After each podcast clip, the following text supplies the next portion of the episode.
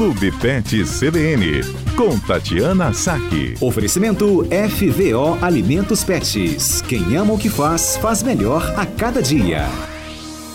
Clube Pet CBN no ar e a gente sempre fala né, sobre esse ambiente dos nossos pets, mas desta vez estamos falando também do ambiente de fora, a estação do inverno. A gente já falou hoje, inclusive, que apesar do calor de hoje, o tempo vai dar uma esfriadinha e justamente nessa esfriadinha os nossos pets também merecem atenção.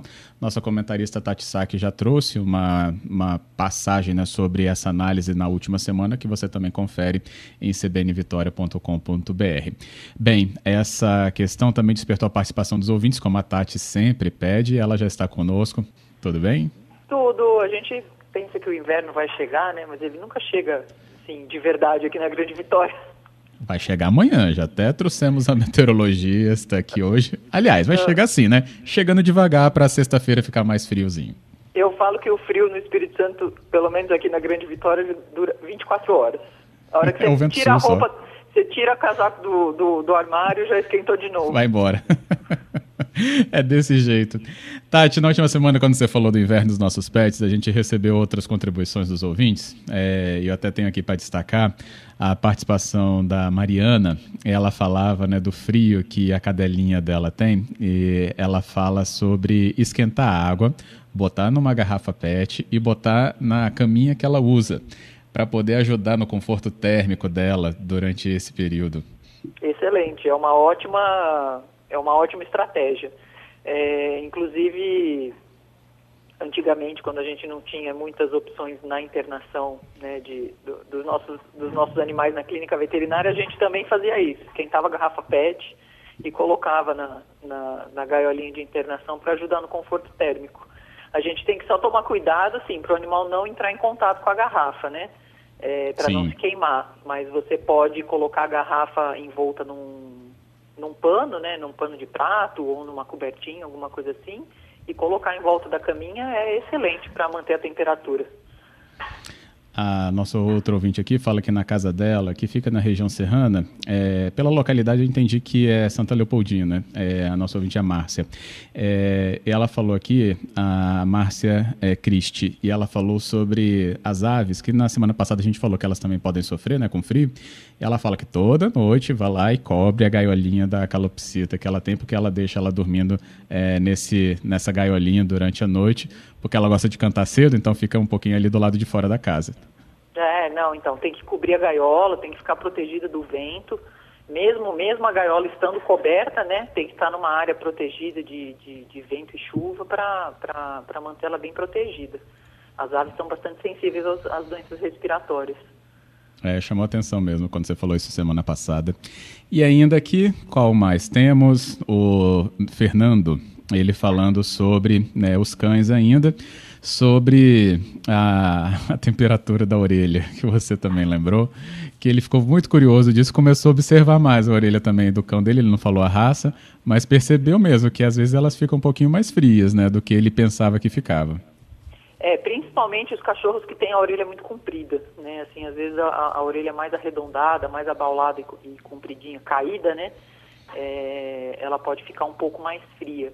E alguns animais podem ter problema de circulação periférica, que a gente fala, né? Aquela circulação que fica mais difícil de chegar nas patinhas, nas pontas das orelhas, igual as pessoas que sentem muito frio nas extremidades, né? Tem gente que fica com mão e pés muito gelados, é, as extremidades muito frias. É, mas é um, é, é, eu considero como um bom indicador, assim, você, você ver se essas regiões estão quentinhas, assim, se estão bem aquecidas. Beleza. E quais outros pontos a gente poderia lembrar hoje também? É, na verdade, assim, a gente tem que ficar atento que no inverno existem as doenças mais comuns, né? A, a gente tem é, as doenças respiratórias, que acabam acontecendo com uma frequência maior, porque o tempo está mais frio, está mais seco. Então, entre as doenças infecciosas, né, dos cães, a gente tem a tosse dos canis, ou a gripe canina, né? É o mesmo nome, é, é nomes diferentes para a mesma doença.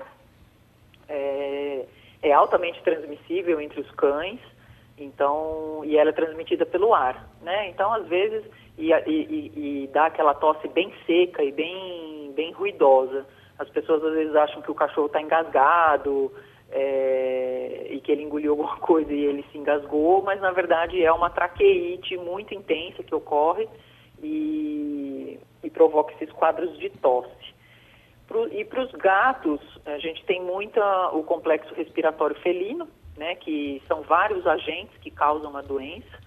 E para essas duas e para essas duas doenças a gente tem a vacinação, né? A vacina protege contra contra esses agentes. Então é importante manter sempre a vacinação é, dos cães e gatos em dia. Uhum, Mas assim, legal. em contrapartida, se você tem um animal que já tem um histórico de doença respiratória crônica, né? Às vezes a gente tem assim animais que sofrem de bronquite, animais que sofrem de asma, aí mais costuma ser mais comum nos felinos. É, os cães de pequeno porte, uh, o Pinscher, o Maltese, o Yorkshire, eles têm o colapso de traqueia, é muito comum, né? A traqueia é muito fininha ali. Esses animais acabam ficando mais propensos a essas doenças respiratórias, né? Então, é, eu tenho, por exemplo, uma paciente de 14 anos que tem colapso de traqueia e bronquite e todo inverno ela desenvolve uma pneumonia. Então, ela, eles acabam ficando é, mais propensos a, a, esses quadros infecciosos. Então tem que ficar de olho. Uhum. Mais velhos, é a pergunta aqui até chegou do nosso ouvinte, deixa eu pegar aqui o nome dele direitinho, o Demerson. Ele fala sobre os animais mais velhos, né? ele fala sobre a resistência deles. É, dá para ajudar essa resistência deles nessa época do ano também? A imunidade? É. Ele deve, acho que no, no, caso a imunidade, né?